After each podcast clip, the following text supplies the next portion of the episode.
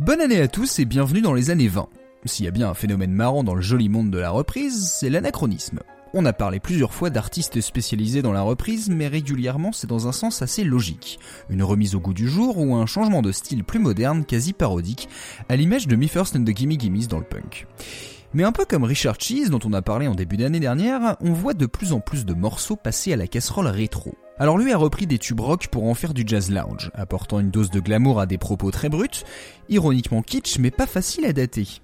Et on a également pas mal d'exemples de gens qui ont pris leur stock de chansons plus ou moins récentes et ont voyagé dans le passé à un moment bien précis et ont frit ces morceaux dans l'esthétique majeure de l'époque. En soi, c'est assez logique. Comment se faire remarquer facilement par le public quand on maîtrise un peu un genre musical? Eh bien en reprenant des grands succès à sa sauce.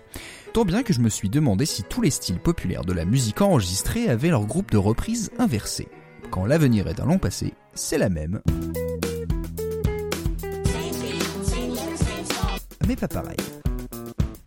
Bon, on va mettre quelques critères pour cadrer un peu la recherche. On parle d'artistes avec une démarche anachronique. Donc déjà, on va se focaliser sur la musique occidentale, parce qu'elle a un peu imposé les courants populaires majeurs depuis un siècle. Ensuite, on va poser un cadre qui va s'appeler le XXe siècle. Pourquoi? Parce que l'industrie du disque se forme dans les années 1900 et va vraiment faire de la musique une culture de masse. Et on s'arrête à 2000 simplement parce qu'il faut bien 20 ans minimum pour entrer dans le vintage. Il faut que les différences générationnelles soient assez marquées, qu'on sente le décalage. Et puis on ne va pas être trop précis sur le style employé, pour une raison toute bête. On compose pas de la même façon en 2015 qu'en 1935. Il y aura des adaptations, des variantes, pour que le style rétro ne soit pas juste un gimmick répétitif et simpliste. Et puis vous le savez, les étiquettes c'est pratique pour résumer, mais on y range des artistes très différents, souvent pour mieux les vendre. Coucou le grunge, la new wave et l'électro. Bref, j'ai listé entre 25 et 30 étiquettes selon leur ampleur, leur influence et popularité. Ça m'a permis d'être exhaustif, mais pas trop précis non plus. Maintenant, voilà ce que j'ai pêché dans un ordre à peu près chronologique. Évidemment, je vais vous mettre des tonnes de liens vers des pages d'artistes et des playlists spécialisées. Commençons par le gospel. On trouve pas mal de réadaptations de morceaux pop un minimum spirituel et le dispositif est pas très compliqué à recréer. Une voix pleine d'émotions, une instrumentation souvent épurée et des chœurs pour donner de l'ampleur à tout ça. En soi, rien d'étonnant vu le rôle fondateur du gospel dans l'interprétation vocale, bien au-delà du cadre religieux. Alors j'ai pas vraiment d'artiste en particulier à vous donner, parce qu'en fait c'est une démarche assez courante pour des chorales amatrices comme plus professionnelles.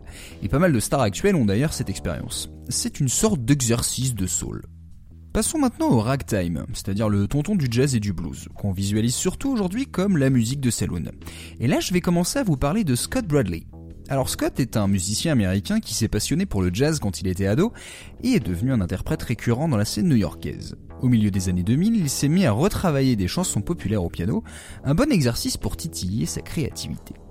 Il en a tiré en 2009 Hello My Ragtime 80s, un medley des tubes des années 80 avec une saveur très western.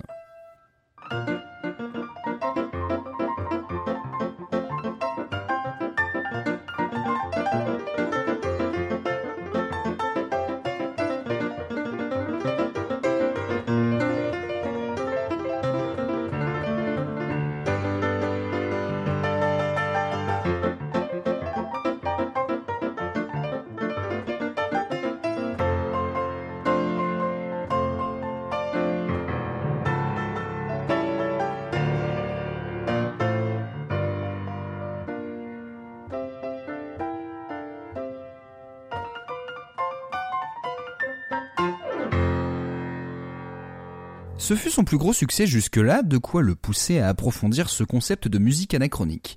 Il va donc en 2011 créer sa machine à voyager dans le temps avec Postmodern Jukebox. Il est possible que vous ayez déjà entendu parler de ce collectif musical tant ils ont fait parler d'eux sur YouTube, avec un éventail de reprises qui casse un peu mon jeu.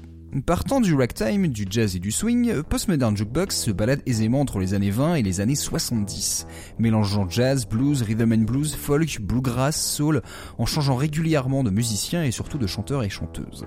Et leur répertoire va au-delà de la pop, ils touchent au rock ou au rap et trouvent un équivalent à adapter dans un style et une période donnée. Un petit pêle-mêle d'exemples avec Thrift Shop de Michael Moore version années 30, Crazy de Nars Barclay façon soul un peu film noir, et Shape of You de Sheeran façon années 70 et un style qui rappelle beaucoup Stevie Wonder.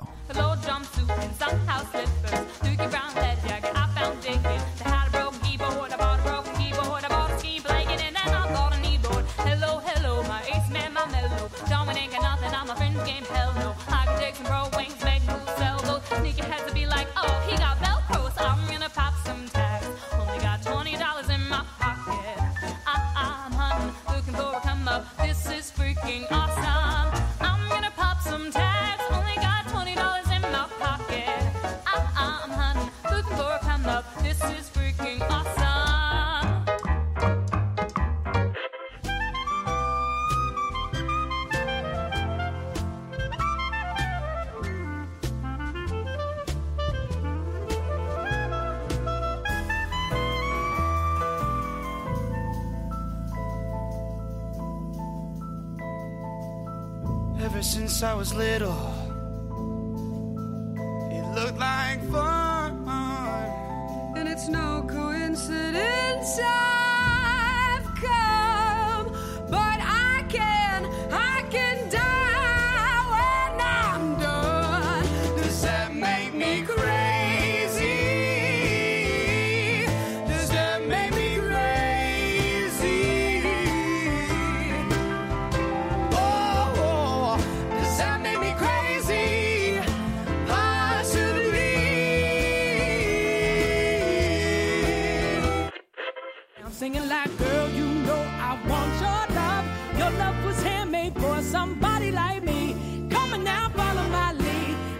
Be crazy, don't mind me. Say, boy, let's not talk too much. Grab on my waist and put that body on me. Come on now, follow my lead. I'm coming now, yeah. I'm in love with the shape of you. Push and pull like a magnet do. Although my heart is falling too. I'm in love. Last night you were in my room. Now my bed sheets smell like you. Every day discovering something brand new. Ils ont un peu le chic pour rendre les versions originales presque fades ou incomplètes. Scott Bradley a expliqué que l'idée de base de Postmodern Jukebox, c'est qu'avec le succès du jazz dans les années 20, il y avait une habitude de reprendre des mélodies des spectacles de Broadway et les réinterpréter en jazz. Donc c'est vraiment la continuité d'une tradition. Je cite, on essaye simplement de créer une histoire alternative de la musique pop moderne en imaginant ce à quoi ces chansons d'artistes contemporains ressembleraient si elles avaient été écrites dans la première moitié du XXe siècle. Postmodern Jukebox a fait des centaines de versions et ils ont même des playlists spécifiques par genre, décennie, plutôt dansant, plutôt romantique. Bref, vous aurez souvent l'occasion d'y trouver votre bonheur. Bon, ça n'empêche pas d'autres gens de faire leurs recettes dans un genre précis. hein. Par exemple, petit aparté dans les années 30 pour vous parler de Gypsies of Bohemia, un trio de Manchester qui pratique le jazz manouche, ou le Django Reinhardt style si vous préférez, sur de la pop moderne. Exemple en 2015 avec le Toxic de Britney Spears, une chanson qui a dû être adaptée dans 12 000 genres différents.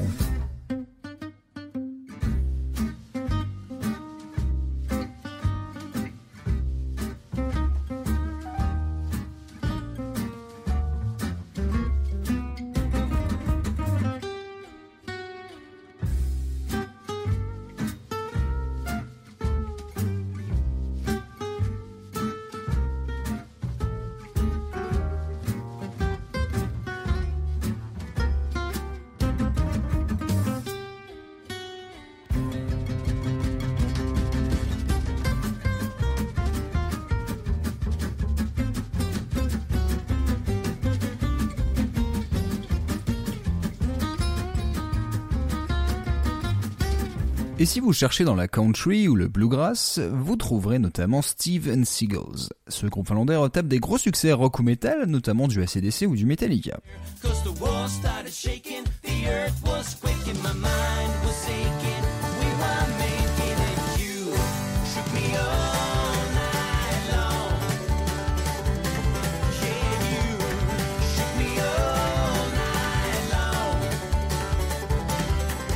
Et puis pour les années 50 et la grande mode du rockabilly, c'est-à-dire un mélange de country et de rhythm and blues qui marque les débuts du rock'n'roll, eh bien on a des Allemands.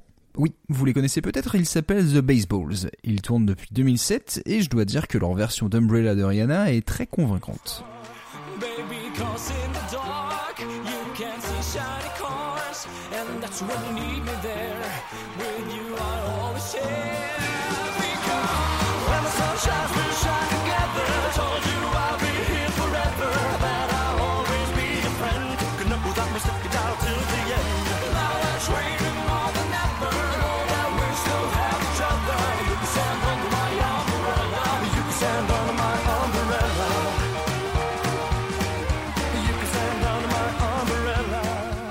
Passons ensuite à un de mes concepts préférés et les plus productifs. Skatune Network, qui est un joli jeu de mots, et qui, vous le devinez peut-être, modifie tout en ska ou en ska punk. Le groupe est composé de Jeremy Hunter, et c'est tout. Il réécrit et enregistre toutes les parties d'un morceau, les cuivres, basses, claviers, guitare et les voix, et s'attaque à la fois à des ballades romantiques, au pop-punk de Green Day par exemple, à du R&B ou des bandes originales de films, séries ou jeux vidéo.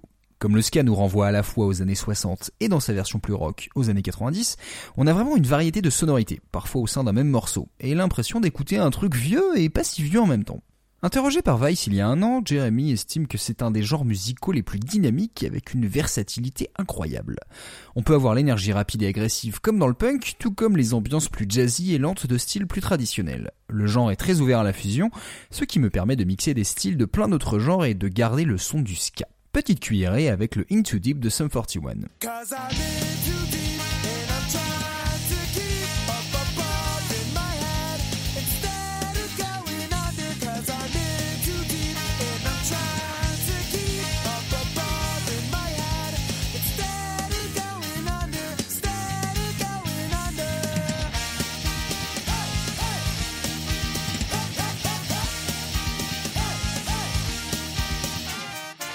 Et si on regarde son petit frère, le reggae, beaucoup de choix mais pas mal de triches. On trouve des compiles entières de versions reggae des morceaux pop, mises à jour chaque année d'ailleurs, mais c'est surtout des remixes avec des gimmicks évidents. C'est plus une posture qu'une culture. Mais si vous voulez un exemple, on a parlé dans un ancien épisode de Little Roy qui avait fait tout un album de reprises de Nirvana.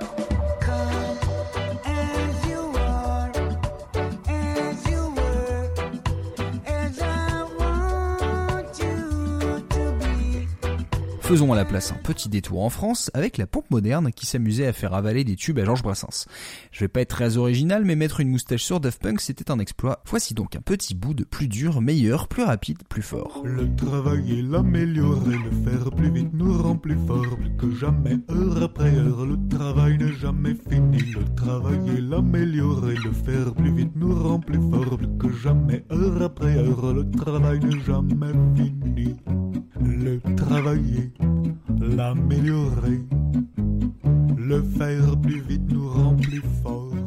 Maintenant qu'on est arrivé aux trois quarts du siècle, parlons de la principale barrière de mon enquête. Ce sont les styles principalement instrumentaux et ou qui misent sur le remix ou le sampling. Au-delà du fait qu'on sorte de la reprise pure, puisqu'on est souvent dans la référence, il faudrait par exemple qu'on puisse trouver un morceau des 20 dernières années qui ait une prod type des années 80 ou 90. Par exemple une abondance de scratch, un beat emblématique. Mais j'ai beau fouiller dans le hip-hop, la house, la techno, la jungle, le trip-hop, je trouve rien de parlant. Pourquoi? Ma théorie c'est qu'aller piocher dans la pop actuelle pour en faire un mix old school, c'est risqué voire contradictoire. En fait, à qui ça va parler? Combien de fans d'un genre de niche il y a 30 ans vont se plaire dans une invitation forcée avec un succès grand public actuel?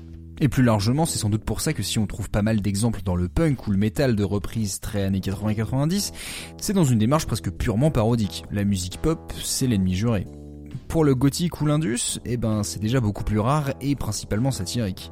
En fait, il y a trop de genres qui esthétiquement et philosophiquement parlant sont allergiques au format radio. Prenez l'ambiance par exemple, c'est l'inverse de l'efficacité, c'est la contemplation. C'est comme un choc des cultures, de la même façon qu'on peut faire revivre le rock des 70s ou le hip-hop des 90s aujourd'hui, mais il faut incarner une sorte d'authenticité pour que ça touche les gens. D'ailleurs, le phénomène du revival a sans doute un peu absorbé ou diminué celui des reprises rétro. On veut faire revivre de l'ancien, pas vieillir du nouveau. Et à partir de là, on se frotte à la réappropriation des outils et de l'esthétique de plusieurs périodes dans la pop du 21e siècle. Faute de courant majeur et avec l'abondance de niches, la musique pop se veut déjà abondamment nostalgique. Le gros exemple marquant, c'est le succès de l'electro swing. Reprendre le jazz optimiste et dansant des années 30 et le mélanger avec l'héritage de la house pour donner une musique toujours énergique, mais plus saccadée, plus déstructurée. Ce qui fait qu'on retrouve beaucoup de versions rétro, mais modernes. On a moins le décalage presque comique et plus une actualisation d'un style toujours efficace au bout d'un siècle. Prenez par exemple Clint Eastwood de Gorillaz, revu par Electro Swing Orchestra.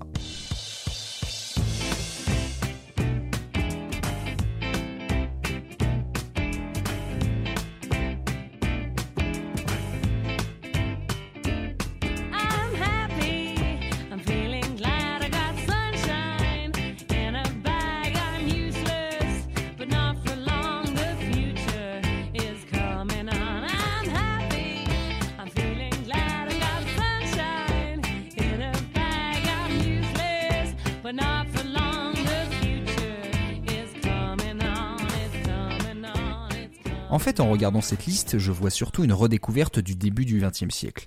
Un fantasme par exemple des années folles, d'une musique moins calibrée et plus libre. Et ça s'accompagne d'une esthétique visuelle aussi. En plus d'une instrumentation, de rythmique, tempi et progression d'accords typiques, il y a des codes vestimentaires, des accessoires, des lieux qui vont émerveiller l'auditeur d'aujourd'hui, qui va aussi être spectateur sur YouTube par exemple. Et il y a un deuxième niveau de lecture quand on prend en considération les paroles. Certaines chansons n'auraient jamais été diffusées à l'époque. Talk Dirty de Jason Derulo dans les années 30 avec un rap en yiddish. Mr. Brightside des Killers et sa jalousie explicite dans les années 40. C'est un peu comme si on retirait les mœurs de l'équation et c'est parfois assez drôle.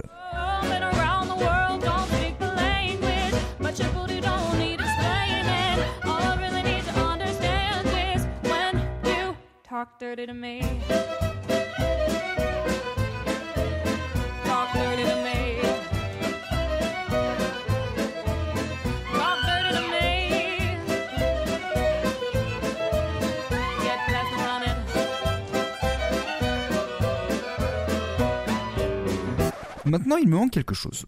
Voyons voir. Au-delà des époques, qu'est-ce que ces genres ont en commun? Faut-il que le genre soit dansant, énergique et optimiste, avec des gammes majeures et donc voué à devenir pop? Regardons donc les périodes où la musique mainstream domine. Ah putain, les années 80. La quintessence de la nostalgie romancée à outrance. Aujourd'hui et à l'époque aussi d'ailleurs. Avec une esthétique synthétique qui marche aussi bien dans les deux cas. Il n'y a qu'à voir le boulot de Tronic Box pour replacer Katy Perry, Gauthier ou Lady Gaga au milieu des années 80. Ce qu'on appelle le rétro remix se concentre presque exclusivement sur cette période, notamment je pense parce que c'est très codifié, très flashy et directement lié à la façon de faire de la pop aujourd'hui. L'affiliation est naturelle, on peut se moquer facilement de cette exagération, rire de cette ringardisation, et on est quand même un peu épaté de la cohérence sonore. C'est le genre de cas où je me demande ce que penseront les gens dans 40 ou 50 ans quand ils tomberont par exemple sur des morceaux des années 80 mais faits en 2015 au plus près du son d'origine. N'y a qu'à voir la synthwave, c'est du rétrofuturisme en fait.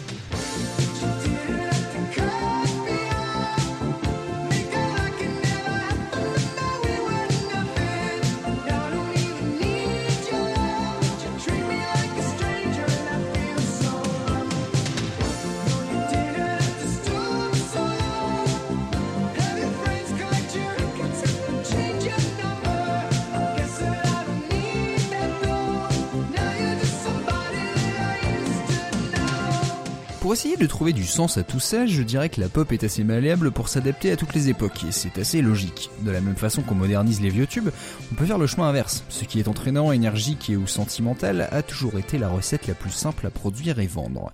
Par contre, je vois aussi une sorte de réaffirmation esthétique, un moyen de faire redécouvrir au grand public des styles qu'on a oubliés mais n'ont pas perdu leur attrait, et ou encore des niches bien actives. Tu ne connais pas de chanson des années 40 Pas grave, on va adapter un morceau que tu connais et te montrer à quoi ça ressemble. Et si ça te plaît, toi de te plonger dans le son d'époque. Ça glorifie un peu le passé, mais ça ne dénature pas le présent.